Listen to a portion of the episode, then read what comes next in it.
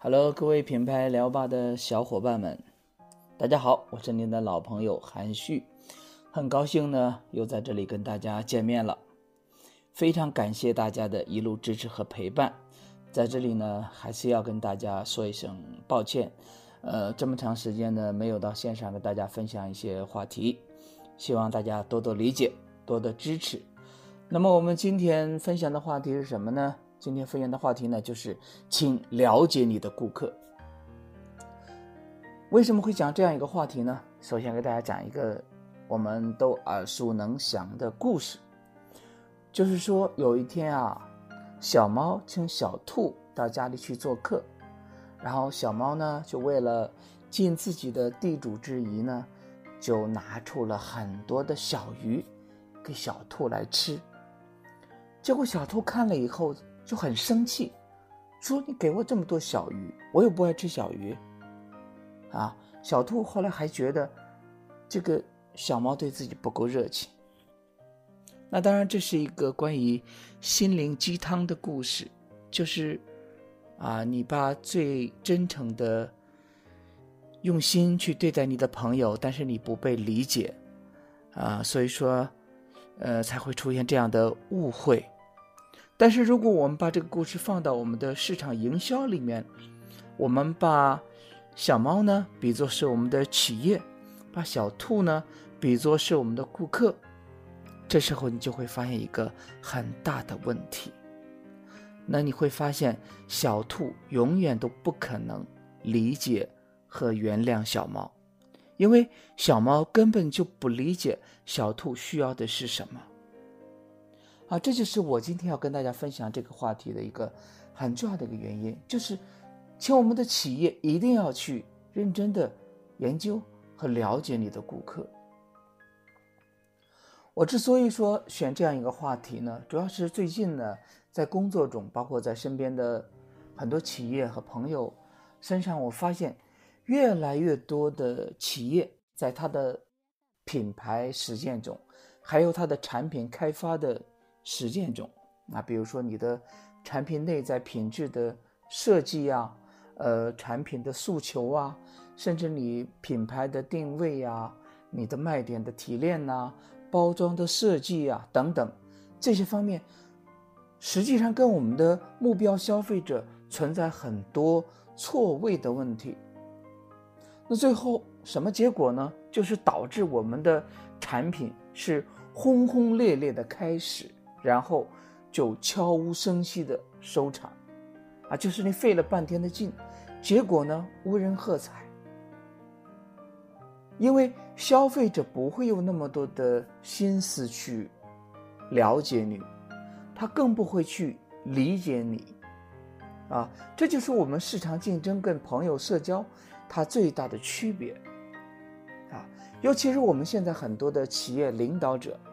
总是喜欢一厢情愿的呢，去按自己的理解去解读顾客。虽然说我们心心念念的啊都是顾客是上帝之类的话，我们很多人也知道，我们在做产品、做品牌之前应该做充分的市场调查，但是我们却很少能够设身处地的去思考和研究我们的顾客。所以呢，最后你做出的东西。与其说是做给顾客的，不如说你是做给自己的。这种情况呢，非常的普遍。其实我认为，对顾客的不理解，或者说你去漠视顾客的需求，这就是对顾客最大的一个不尊重。先来讲一个我亲身经历的事情啊，就在前几天吧。我跟一个做这个高端珠宝首饰定制的朋友聊天的时候呢，他跟我提到一个问题，他说：“你看我现在生意做到现在呢，我就特别想做品牌，但是呢，我又不知道从哪里下手，呃，你能不能给我一些好的建议？”然后呢，我听了他的话之后呢，我就随口来了一句，我说：“呃，其实现在互联网时代呢，我们都需要去讲一个故事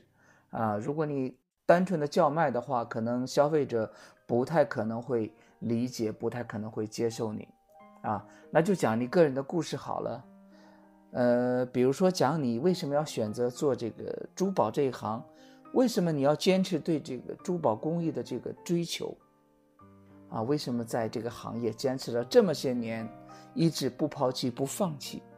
其实可能这是一个很励志的故事，啊，我想讲起来呢，也很多消费者会喜欢的。没想到我的话刚落呢，他就回了我一句，他说。你知道我的顾客都是所谓的上流社会的人，其实，在他们的眼里呢，励志其实可能是一个贬义词。他们才不关心你励志不励志这样的问题，他们可能看重的是身份和地位。他们会觉得励志是一个很 low 的东西。那听他这么一讲呢，其实我仔细再一想。觉得也很有道理，因为呢，毕竟呢，我不属于上流社会，那我也去很少接触接触他们，所以呢，就很难明白他们的心理，也很难揣测他们的需求。励志这样的故事呢，也许对于普通大众，对于我们的普通消费者来讲是很有价值的，但是对于这些所谓的上流社会，对于这些真正的。有地位、有财富的这样的高端人群来讲，可能真的是一个很 low 的东西。所以你看，啊，如果你不了解你的顾客，一味的去按照自己的揣测去做品牌、做产品的话，我想失败呢，恐怕就不可避免。拿到我们日常的消费品行业来讲呢，就是我们很多时候我们看到一个企业产品。上市失败了，我们企业往往第一时间思考的不是说我们产品出了问题，或者我们的品牌出了问题，而更多的是在去找什么呢？可能是我们的渠道出了问题，我们的竞争对手太强大了，我们的销售团队执行力不够，我们的经销商执行力不够，等等等等这样的问题，或者说我们的营销方案定错了。其实大家一定不要忘了。在营销的四 P 里面，我们的产品是第一位的。如果你的第一步就走错了，那么后面做的再完美，恐怕也很难成功。更何况，对于任何一家企业来讲，除了产品之外，也很难说在其他方面能够做到都是非常的完美。所以说呢，我们在遇到失败也好，遇到市场的挫折也好，我们应该第一时间去思考的就是。我们是不是开始就错了？啊，这是一个很重要的问题。那再比如说这次成都的春季汤酒会，当然我也到这个宾馆的展区啊，还有我们这个大会场去认真的转了一下。啊，我关注了一下我们今年的这个饮料行业的一个风向，就是有很多家企业呢，不管是大一点的。还是小一点的，是过去的一些老的企业，还是我们今年有一些冒出来的新企业，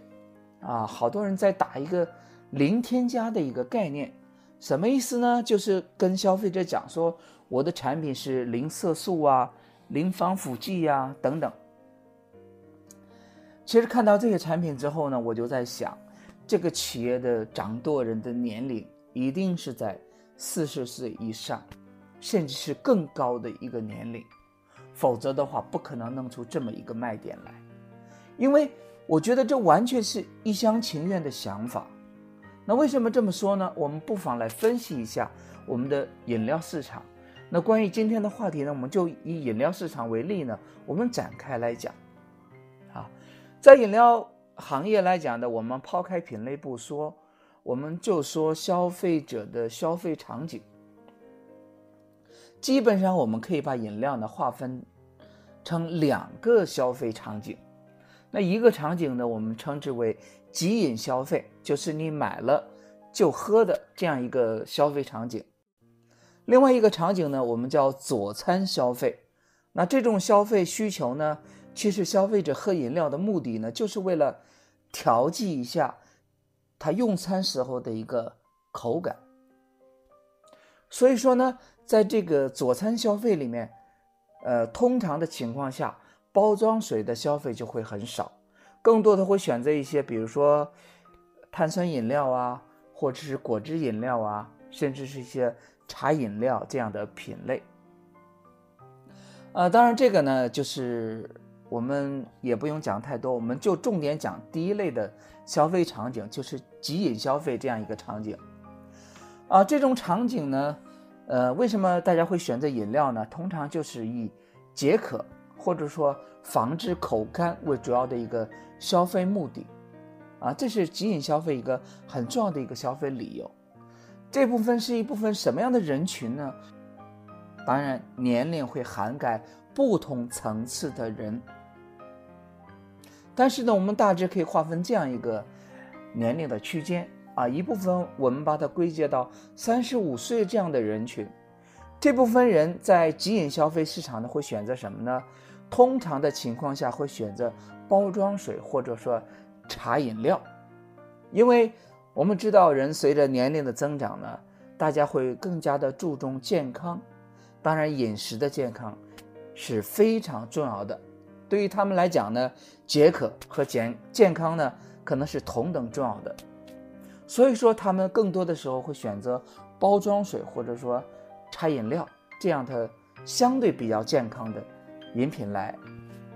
饮用。那然后另外一个重度的消费人群呢，就是所谓的年轻消费人群。这部分人呢，我们粗略的把他们划分为三十五岁以下这样一个人群。其实，在这个人群里面，可能二十左右岁的人还是一个主力。那这部分人通常会消费什么样的饮料呢？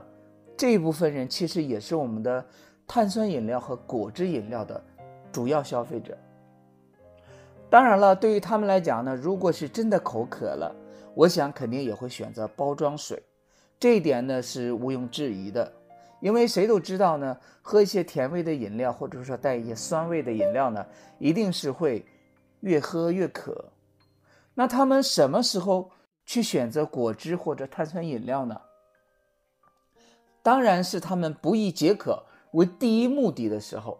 这个时候呢，他们就会去选择果汁或者碳酸饮料。我把这种消费理由称作是什么呢？是。不让嘴巴寂寞，或者是寻求嘴巴上的刺激，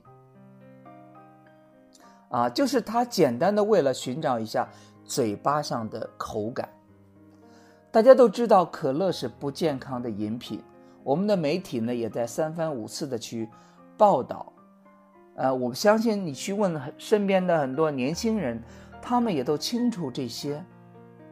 但是就像我们家孩子一样，我天天跟他讲，你不要喝可乐。可乐不健康，你应该多喝白水，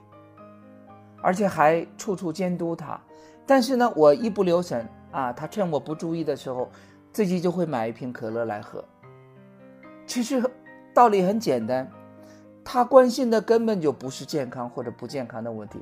他关心的是嘴巴的那种感觉。我想呢，对于很多的可乐消费者来讲，那可乐带给嘴巴的那种爽的感觉。是别的饮料代替不了的，这也就是说，尽管我们很多人都知道喝可乐不健康，但是我们依然在喝。对于这部分消费人人群来讲呢，就是你别跟我整什么健康不健康的，添加不添加的，我寻求的就是嘴巴上的刺激，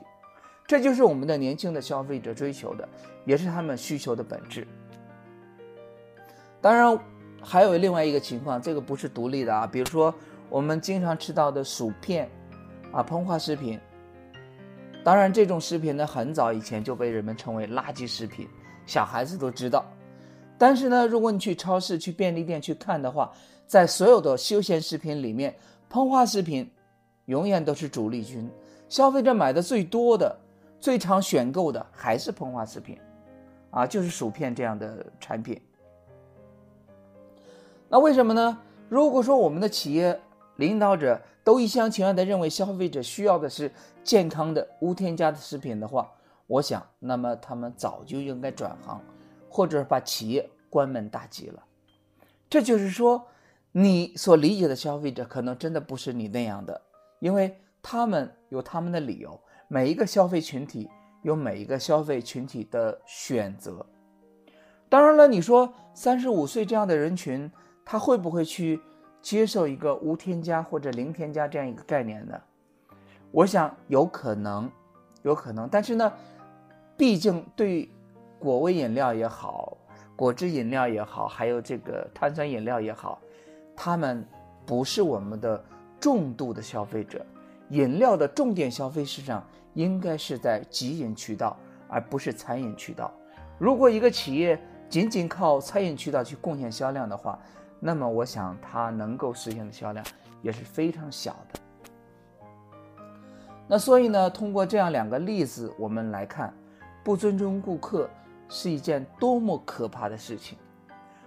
如果你这么做了，而且还是大张旗鼓的做了，那么我们只能用一个形容词来形容你，就是败家子。因为你从第一步就错了，还这么大张旗鼓的花费那么大的资源去推广你的产品，推广你的频道。所以说你一定会失败的。那有的企业领导可能就问了，说这事儿如果我一开始就是错的，那么我的团队中这么多人，为什么没有人给我提出一些反对的意见？其实出现这样的情况一点都不新鲜，为什么呢？首先呢，我们必须从人性的角度去理解，如果一个企业的领导者十分坚持自己的想法的话。从主观上，他就会忽视掉很多不同的声音，然后呢，他会会不断的去做一件事情，就是给自己的下属去洗脑，直到把他们变成自己的应声虫。当然呢，你也不可能去洗遍每一个下属员工的脑，即便说有一小部分人没有被你洗脑，他也会为了在企业里面立足，或者说为了讨好领导。我想谁都不愿意天天跟领导对着干，天天跟领导唱反调，啊，所以这部分人呢，即使没有被洗脑，也会成为一个领导者的附和者。有时候领导做的越高，越很难去听到一些真实的声音。这个不光在官场常见，在我们的企业里面也是非常常见的。当然，这个也是很多第三方策划机构存在的一个很重要的一个价值，就是。他们能够站在第三方的立场上，客观的去说出自己对于市场的一些判断，说出自己的心声，给企业的领导者和执行者一个更客观的参考，让他们听到一个更真实的声音，看到一个更客观的市场。那么，我们怎么才能够摸准顾客的脉？怎么才能抓住顾客的心跳呢？其实想来想去呢，也没有什么更高明的办法。就是我觉得，首先呢，我们每个人呢，在理解你的目标顾客的时候，理解你的消费者的时候，你要放下自己的成见，然后去认真的去研究他们。第一个方法呢，就是学会去问，